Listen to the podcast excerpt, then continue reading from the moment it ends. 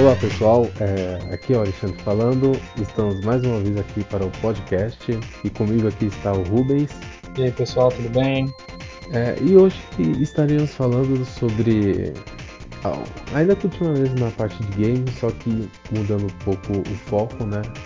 É, estaremos falando de um livro que fala sobre games. Esse livro aqui é a, a Guerra dos Consoles, é, de Blake J. Harris. Eu li esse livro agora nesse mês né, de julho, certo? E vamos comentar um pouco sobre esse livro. O livro A Guerra dos Consoles, como o próprio nome diz, é um livro que trata da época onde, do final dos anos 80, início dos anos 90 até meados dos anos 90, sobre a disputa comercial que teve entre a Sega e a Nintendo pelo mercado de consoles. Não sei se você está muito familiarizado com essa história, Rubens, né? Das guerras consoles. É, bem interessante. O livro ele, ele trata dessa parte de uma forma mais narrativa. Não como um livro que somente tem textos, textos mais textos intermináveis, mas ele coloca é, frases e tudo. E ele te coloca justamente na visão da SEGA naquela época. É, e, e, é meio como se fosse a Nintendo fosse a vilã da história, né? Não que ela seja realmente a vilã da história, que é, como vou explicar um pouquinho mais pra frente, mas o livro dá a impressão que tipo, a SEGA é aquele que tem que superar o Golias, né? Superar aquele, aquele clima de mal que tá tendo. É, basicamente é o seguinte, é, a Nintendo dominou o mercado americano né, no, nos anos 80, né? E a SEGA, ela tinha ficado em segundo lugar na, na guerra 8-bit, vamos dizer assim, né, com o Master. Ela não fez muito sucesso nessa época. Então eles decidiram que eles deveriam levar a briga para um outro level, certo? Então decidiram lançar o, o Mega, o console de 16 bits, que é o, o Mega Drive, antes da concorrência, né? Ou seja, eles queriam dominar logo o território primeiro para tentar então é, conseguir uma fatia do mercado maior. Ah, o Mega Drive foi lançado no Japão em 1988 e nos Estados Unidos um ano depois, em 1989. E eles conseguiram bastante assim, né, do mercado, conquistar bastante gente antes do, do lançamento do Super, né? Na verdade nem tanto ele não foi, um, não foi um grande sucesso logo de início, sabe? Ele penou muito. É, aí o que acontece? Tem a, a maioria do livro ele se ele tá é, se focando mais na visão do Tom Kaczynski. Tom Kaczynski, para quem não sabe, ele foi o CEO da, da, da SEGA americana nessa época, né? No, no final dos anos 80 até início do, até meados dos anos 90, né? E ele foi o principal fator que fez a mudança, né, em todo esse todo esse cenário gamer, né? Dessa época. O Tom Callisto vinha da indústria de brinquedos, né? Tinha trabalhado na, se não me engano, Mattel, né? Na Barbie e trabalhou também com Hot Wheels e He-Man. Oh, oh, ele foi também, não, ele foi um dos principais caras, é, foi o principal cara, vamos dizer assim, que por trás do sucesso da Barbie, né, da retomada do sucesso da Barbie e do sucesso do, da criação e do sucesso do He-Man, né? Ele também estava por trás. E quando ele entrou na área do, de games, ele entrou sem saber nada. totalmente noob. E ele foi aprendendo com o tempo a como estava funcionando, como estava o mercado naquela época e as práticas da Nintendo. Que, pra quem não sabe, a Nintendo naquela época era meio filha da puta. Ainda é um pouco? É, nem tá. É porque as práticas do, da Nintendo naquela época era muito voltado pro monopólio, sabe? Sim, ele, pelo que eu sei, ele, eles eles fabricavam os cartuchos e cobravam de, dos desenvolvedores, inclusive, para ter os, os, games deles, tipo, pra, pela produção do cartucho e tudo mais. Era mais ou menos assim, tipo assim, ninguém pode fazer, só eu e você, você vai ter que pagar para eu fazer o seu jogo, entendeu? Era mais ou menos assim. É, na verdade, ela, ela, tinha até práticas piores do que essa ainda. Igual, por exemplo, dizer, é um lojista com uma Walmart, Best Buy. Toys R Us. Que, por exemplo, vamos imaginar, eles pediam 100.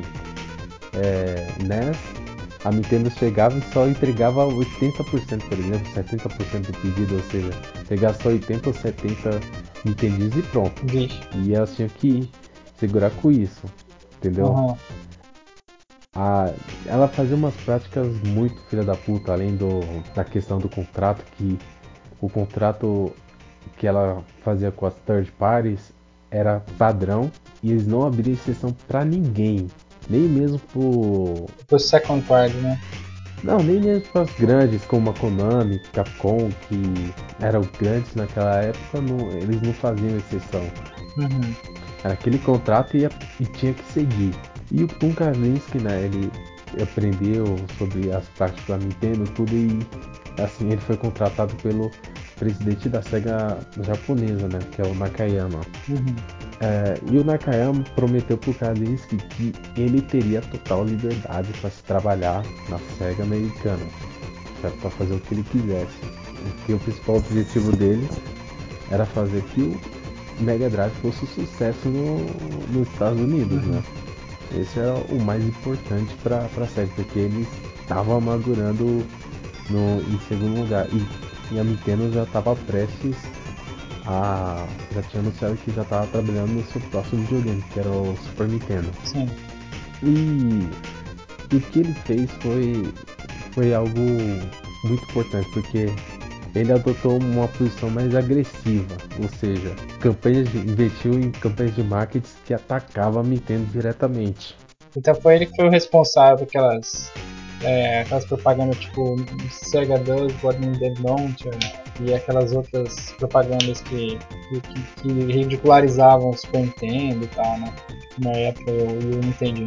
É, tanto ele quanto a equipe que ele reuniu para trabalhar na SEGA naquela época, né? Pra, porque ele queria, é, como falar, mostrar que o Mega Drive era o videogame cool, era aquele videogame para a pessoa descolada, não para o, o Nintendo, Nintendo Pra que era criança. algo mais conservador, é, criança, queria até um público adolescente, né, mais adulto, né, com jogos para esse estilo.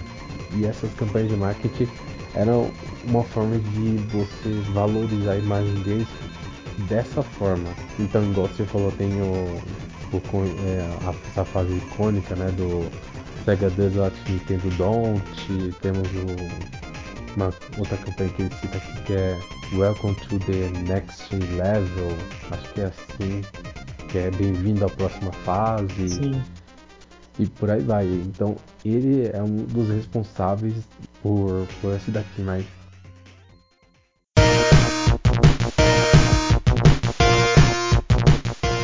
eu acredito que uma das principais é, contribuições do Tom Kaczynski e da sua equipe foi pro sucesso do Sonic. Porque o Sonic, a, a SEGA estava trabalhando no novo mascote, né, que ia substituir o Alex Kidd. Aí eles tinham feito um concurso lá interno entre os funcionários para criar um novo mascote, né? Aí os finalistas tinham sido um ouriço e um ovo. Aí o ouriço era Mr. Fiddler Mouse, uma coisa assim. Aí quando eles receberam o, o vitorioso que seria o ouriço, eles viram a imagem, aí viram aquele, tipo, aquele ouriço com aquela imagem B10, dentes gigantes, presas na verdade, presas gigantes, uma namorada humana peituda, que era Madonna, né? O nome da personagem. Tipo, uma coisa totalmente medonha. Aí eles falaram, não, isso não, não vai fazer sucesso. Aí eles pegaram, eles modificaram, mandaram pra SEGA japonesa. A partir daí foi uma briga, porque os japoneses não, não- os japoneses não se recusavam a aceitar aquela imagem do Sonic, né? Do que eles tinham, é, aquelas modificações. Mas já era a imagem meio padrão do Sonic? Sim, era, era meio padrão, mas era uma. vamos dizer mais bestial, né? O livro aqui não, não tem imagem disso não, mas pelo que eles descrevem, era algo muito diferente, vamos dizer assim, do, do que Do que virou, né? Uhum. do que virou. Aí eles, eles fizeram é, essa- essas modificações. Eles até criaram um, uma historinha, né? Que Tom Kalinske, quando ele vindo da indústria de games, uma coisa que ele sabe que é você tem que criar tipo, um universo que a criança, a pessoa vai gostar, né? Que o mais importante é, é o universo e inserir o personagem nesse universo. Foi difícil, mas ele até conseguiu é, fazer essas modificações. E uma jogada até usada dele foi incluir o Sonic, que seria o principal jogo da SEGA naquela época, incluir junto já no Mega Drive de graça. Porque, porque o Super Nintendo já, já ia sair e tinha rumores que o videogame que ia vir com console era, era o Super Mario World. E é engraçado, né? Você, você pensar, né? Tipo, pensa a jogar, tipo, ah, vai lançar videogame por tal preço, então a gente tem que lançar o, o videogame com preço um pouco menor para ser mais competitivo, sabe? Eles têm que pensar no, no movimento da, do inimigo e tentar contra-atacar esse, esse, é, é, esse, essa estratégia do concorrente para sair na, na frente, né? Antever, né? E o que aconteceu que quando o Sonic lançou no, no Japão, foi um lançamento mono, né? Ele saiu primeiro no Japão, mas quando saiu nos Estados Unidos foi uma Sonic mania geral. Foi esse vamos dizer que ele superou naquela época, ele superou o Mario em fama, né? Na, na parte quando lançou. Sim, sim, fenômeno. Teve desenho animado e tudo mais, né? Nessa época aí. Aí, é, uma história até meio engraçada, né? Que o Yuji Naka, né? Que é um dos criadores, vamos dizer, do Sonic. Não criador, ele é desenvolvedor do jogo, na verdade. Ele não criou o Sonic. é, ele, ele tinha saído da, da SEGA naquela época é, aí a SEGA queria que ele voltasse para fazer o Sonic 2. E o Yuji Naka não queria, né? Até que a SEGA americana interveio e, e falou: por que você não vem você, traz sua equipe e desenvolve o jogo aqui no, nos Estados Unidos, né? Aí então o Yuji Naka aceitou, né? Foi trabalhar nos Estados Unidos, né? Aí quando ele estava fazendo o Sonic 2, Aí Sonic 2 tem a introdução do, do Tails, né? Só que o nome do Tails é Miles por, por hour, per hour, que é um, um trocadilho com milhas por hora, né? Aí os americanos viram isso, eles falaram, não, esse nome Miles não vai fazer sucesso. O design do, do personagem estava bom, mas eles, quando eles viram esse nome, Miles por hour, não gostaram, né? Aí eles sugeriram para trocar o nome, para colocar Tails. Só que os japoneses não queriam, não queriam fazer a troca desse nome. Aí o que ele fez? Ele escreveu uma historinha, porque uma historinha é, falando que o, so, que o Tails, quer dizer, o Tails ele sofria, vamos dizer, bullying, né? Das roupas das raposas porque tinha duas caudas. Aí o Sonic apareceu um dia, o Sonic chegou e falou, não, você devia ficar feliz porque você é a única raposa aqui que tem duas caudas. Você devia estar orgulhoso por causa disso. E tudo. E aí o Sonic falou, ah, eu vou te treinar, vou te ensinar as coisas e, e até ensinou o Tails a voar e tudo. Aí o Sonic chegou e falou, não, agora o seu apelido deve ser Tails, que representa as caudas. As duas caudas que é. Aí quando os americanos contaram essa historinha pros desenvolvedores do Sonic 2, teve todo mundo, todos os japoneses ficaram emocionados. Teve alguns até que Tem alguns até que choraram. Aí eles aceitaram que o apelido do personagem fosse Tails. Mas o nome é aquele lá, né? É, é Miles. O nome é Miles, mas o, o apelido que aparece no jogo é Tails. Uhum. Oh, interessante, não sabia dessa história aí, muito legal.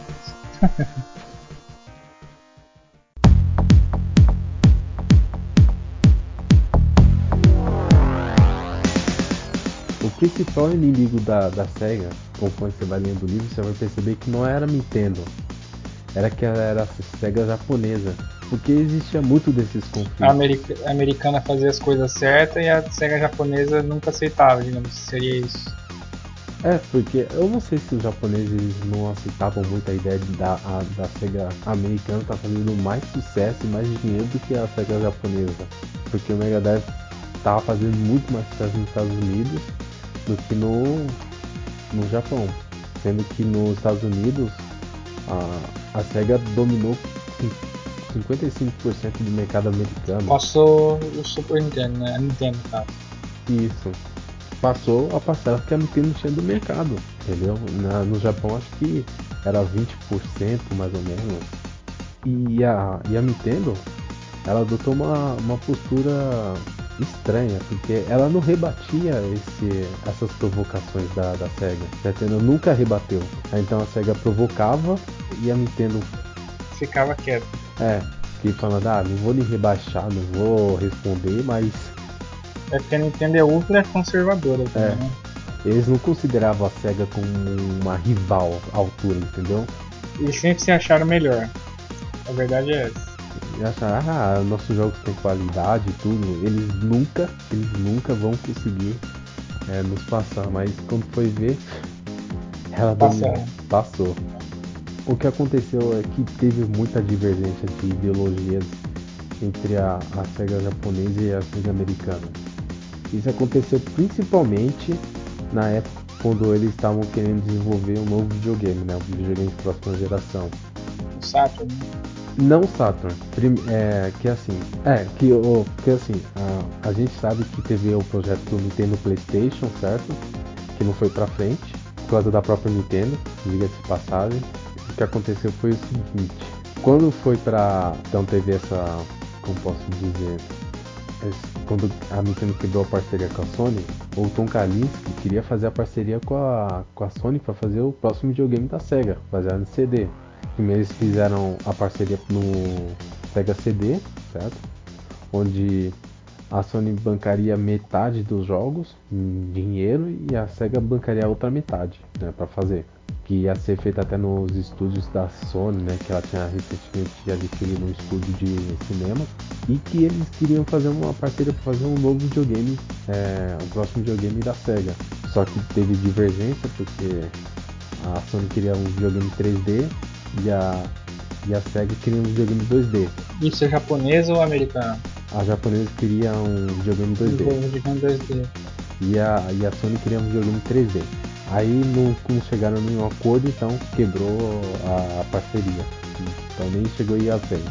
Ah, no nosso primeiro podcast eu até citei esse fato, que é que ele me confirmou que o presidente da Silicon, é, Silicon Graphics vai contratou o presidente da sede americana né, para fazer um novo videogame né, com o processador gráfico, mas os japoneses não aceitaram Aí Tom Kalinske ofereceu o, o processador, é, esse projeto, tudo pro. Não, é, sugeriu, desculpa. Ele sugeriu o presidente da Silicon Graphics oferecer para Nintendo, que posteriormente, então, sabemos que ele se tornou o Nintendo 64. Ou seja, o Nintendo 64 também é culpa da SEGA. Sim.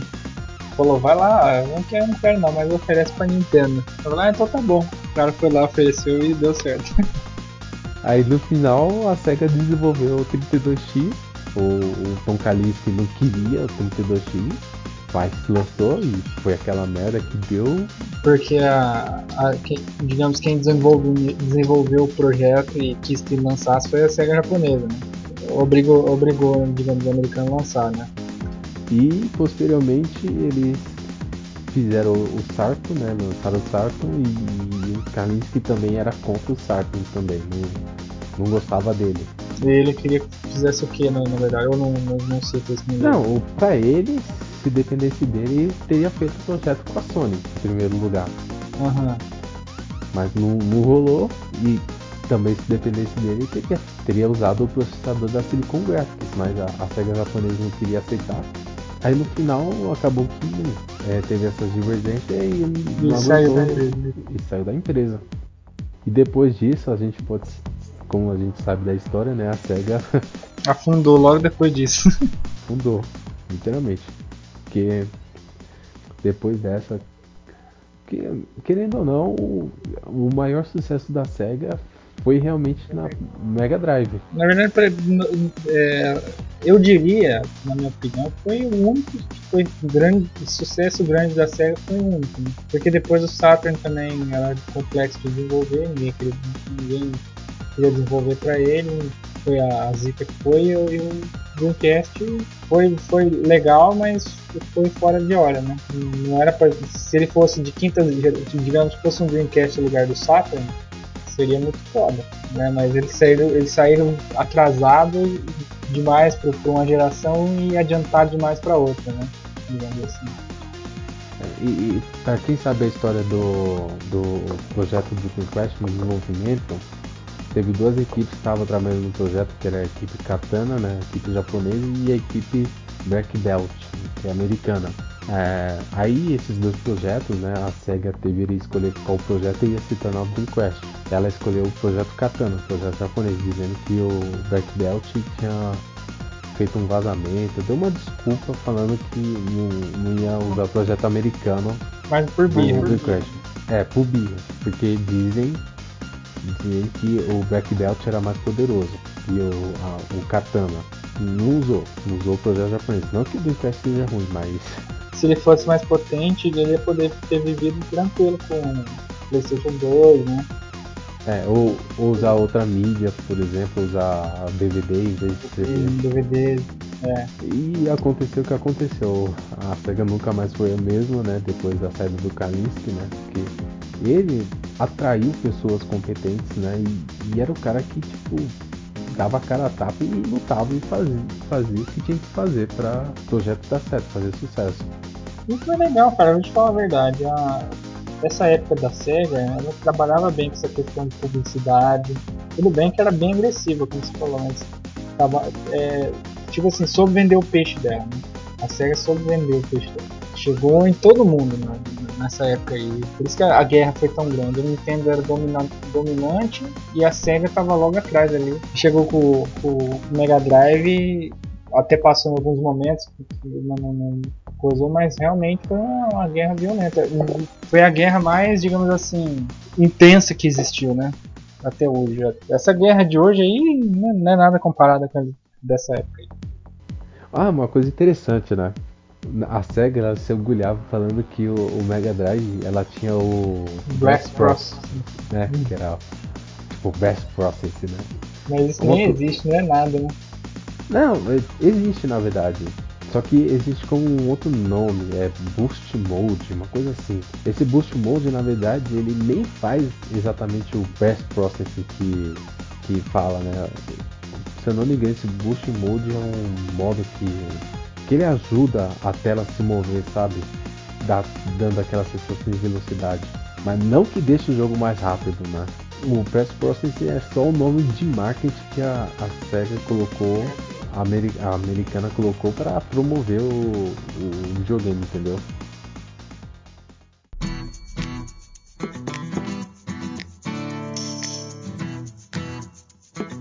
E assim, é, com esse livro, principal lição que eu aprendi, na verdade eu até já sabia, mas o livro só me confirmou que o principal problema da, da SEGA e da Nintendo é porque elas são empresas japonesas, né? E, e elas têm essa filosofia né, delas, né? Que é que é da matriz, que repassa só para as filiais do mundo, e essa filosofia ela não é compatível com a, com a filosofia americana ou europeia, sabe, de, de jogos, certo? Tanto que se você reparar, né, você vai perceber que hoje em dia vamos dizer que a matriz, né, a essência do, do mercado de games é ocidental, antigamente era oriental as principais empresas de games antigamente eram orientais, né? Tipo Nintendo, Sega, Konami, Capcom e por aí vai, né? Hoje em dia não. Hoje em dia são empresas americanas ou europeias. Tipo, você percebe essa, pode dizer, essa filosofia influencia no mercado em si. Se você pensar bem até, por exemplo, em outras mídias, como por exemplo o cinema, por exemplo, a principal cinema é o cinema americano, né? A gente não ouve muito falar de, do cinema de outros países como tá. japonês, europeu. São mais pessoas. japonês é Godzilla só. pra falar a verdade, seria tipo os animes, o Tokusatsu, essas coisas. Sendo que a indústria de anime tá em crise, na verdade, hoje em dia. Também, né? É, mas é assunto até para outro também, outro podcast também.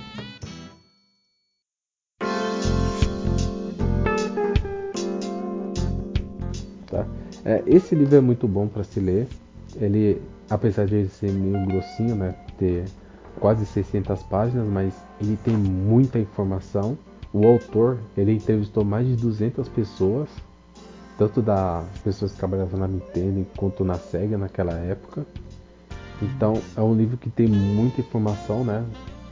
Detalhes até que você não pensaria que iriam tratar, mas trata certo? E, e mesmo que a pessoa não, não seja muito ligada na área de games, é um excelente livro também para a área administrativa, né? Porque fala muito dessa questão da, da importância do marketing, do trabalho de equipe, atingir metas, objetivos, sabe?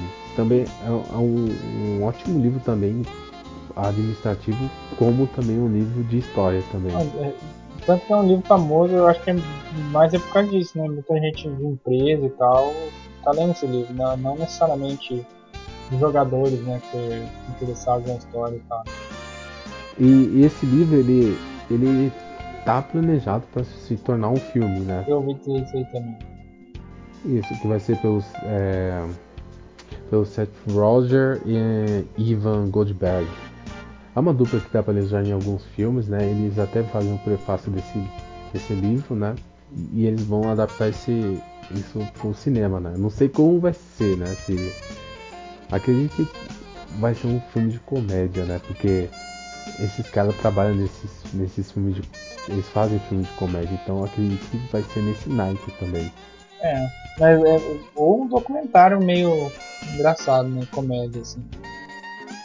Sim, que eu não vejo esses caras fazendo um filme, vamos dizer, voltado para drama, ou algo mais realista. É bem provável que seja mais comédia esse, esse livro. E é um excelente livro para se ler. Mesmo que a pessoa não, não goste de ler livros, mas se ela gosta de games, é um, é um livro com certeza recomendável para se ler. É, é uma história interessante que fascina muita gente, né, cara? Todo mundo que é jogador, que gosta desses consoles antigos, conhece um pouco dessa história e conhecer ela assim, bastante detalhes deve ser muito legal mesmo. É, tipo, não conhecer só a história pelo nosso ponto de vista, mas conhecer a história também do ponto de vista de quem trabalhou. Estava né? lá, né? É. Isso do, por trás dos bastidores, né? É, é, essa é a parte interessante do, do livro, né? Saber essas, esses detalhes importantes, porque aquilo era feito, por aí, por aí vai. É, é muito legal ver isso. O que você viu, digamos, por fora, o que está acontecendo, o que os caras estavam pensando, que, como, quem que decidiu as coisas, né? Deve ser muito foda mesmo. Sim, é muito legal. Então, é, recomendo que vocês procurem, né? A, a editora é intrínseca. É, de qualquer forma, ele, eles têm acho que eles disponibilizam de graça o download das 30 primeiras páginas, eu acho, do livro, né? Que eu vou hum, deixar, hum, que eu vou deixar linkado, né? Tipo uma amostra. Eu vou deixar linkado, né, no, no podcast, né, para quem queira ver como é que é o naipe do livro, né, ver um pouquinho do começo, né, certo? E espero que vocês gostem do livro, né, e que eventualmente até comprem ele, é muito bom. É, então esse foi mais um podcast falando de um assunto um pouco diferente, né? Sobre o livro que conta a, a história da guerra dos consoles, né? Naquela época, vamos dizer que é a guerra mais importante de consoles que já teve no mercado de games, né? É, Rubens, considerações finais? Bom, é, quero agradecer quem ouviu até aqui. É, agradecer a você, Alexandre, que proporcionou essa história legal pra caramba que ainda não tive a oportunidade de ler o livro, né? E é muito legal saber essa história aí. Um fato que eu, que eu comentei com você, fora do podcast, mas é bom mencionar, é que esse Tom Kalinske aí, depois que ele saiu da, da SEGA, ele ficou fora do mercado de games esse tempo todo, né? E agora ele está retornando. Deixa eu até confirmar o nome da empresa aqui. Ele está retornando para o mercado de games numa uma empresa que faz jogos da Marvel, né? Da Marvel, os heróis da Marvel. A gente também vai deixar essa notícia linkada no, na, na descrição do, do vídeo também do podcast. Ah, é Gazillion, né? É, é então ele é, tá voltando para a indústria de games, trabalhando na empresa Gazillion, que vou ser sincero que eu não conheci até, até o momento né, é, de ouvir a notícia, né? E que ela faz jogos free to play dos heróis da Marvel, né? Então é legal ver o cara voltando aí. Vamos ver o que, que, que vai dar, né? Será que ele vai. Diz que o objetivo dele é deixar fazer a empresa crescer e virar uma potência. Vamos ver se vai conseguir fazer isso tal como ele fez na, com a série naquela época, né? E, e foi até coincidência, para falar a verdade, né? Sim, muita coincidência. Porque eu, eu mesmo não sabia dessa notícia até você falar na, na, na gravação, né? Que a gente tá gravando no dia 28, né? Essa notícia do dia 25, 26, acho, né? Do dia. Ixi, nem tem a data aqui. Terça-feira. Terça-feira foi. Hoje é quinta? Dia 26. É, então, essa notícia saiu um pouco antes de a gente gravar, né? Então, foi, vamos dizer, uma, uma certa coincidência, né? É, é, esse fato tá acontecendo né? do retorno do Kalinski na, para o mundo dos games, né? E, e, é uma pessoa que acho que é competente, né? Porque ele, todo, ele começou a trabalhar na SEGA sem saber nada de games, então ele é um cara competente no que faz. Ah, com certeza. Ergueu a SEGA, né, cara? Então pra você ver, não é, não é tanto coincidência o cara. Tudo bem que ele sofreu com a, com a SEGA japonesa, mas um cara que pegou a empresa, assim, digamos assim, mais ou menos, né? Ergueu ela lá em cima e a hora que ele saiu o bagulho despencou, né? Então não é, não é mera coincidência. O cara é competente sim. É bom conhecer a história dele. E eu espero que ele repita esse feito também com essa empresa, né? E quem sabe eventualmente ele, ele não volte a mudar o, e abalar o mercado de games como ele fez antes. Sim, sim, ia ser bem legal. É um cara para se acompanhar, né? Com certeza. É, obrigado a todos que ouviram até aqui, né? É, espero que vocês curtam esse podcast, né? Comentem e até a próxima. Falou pessoal, até a próxima. Valeu. Falou.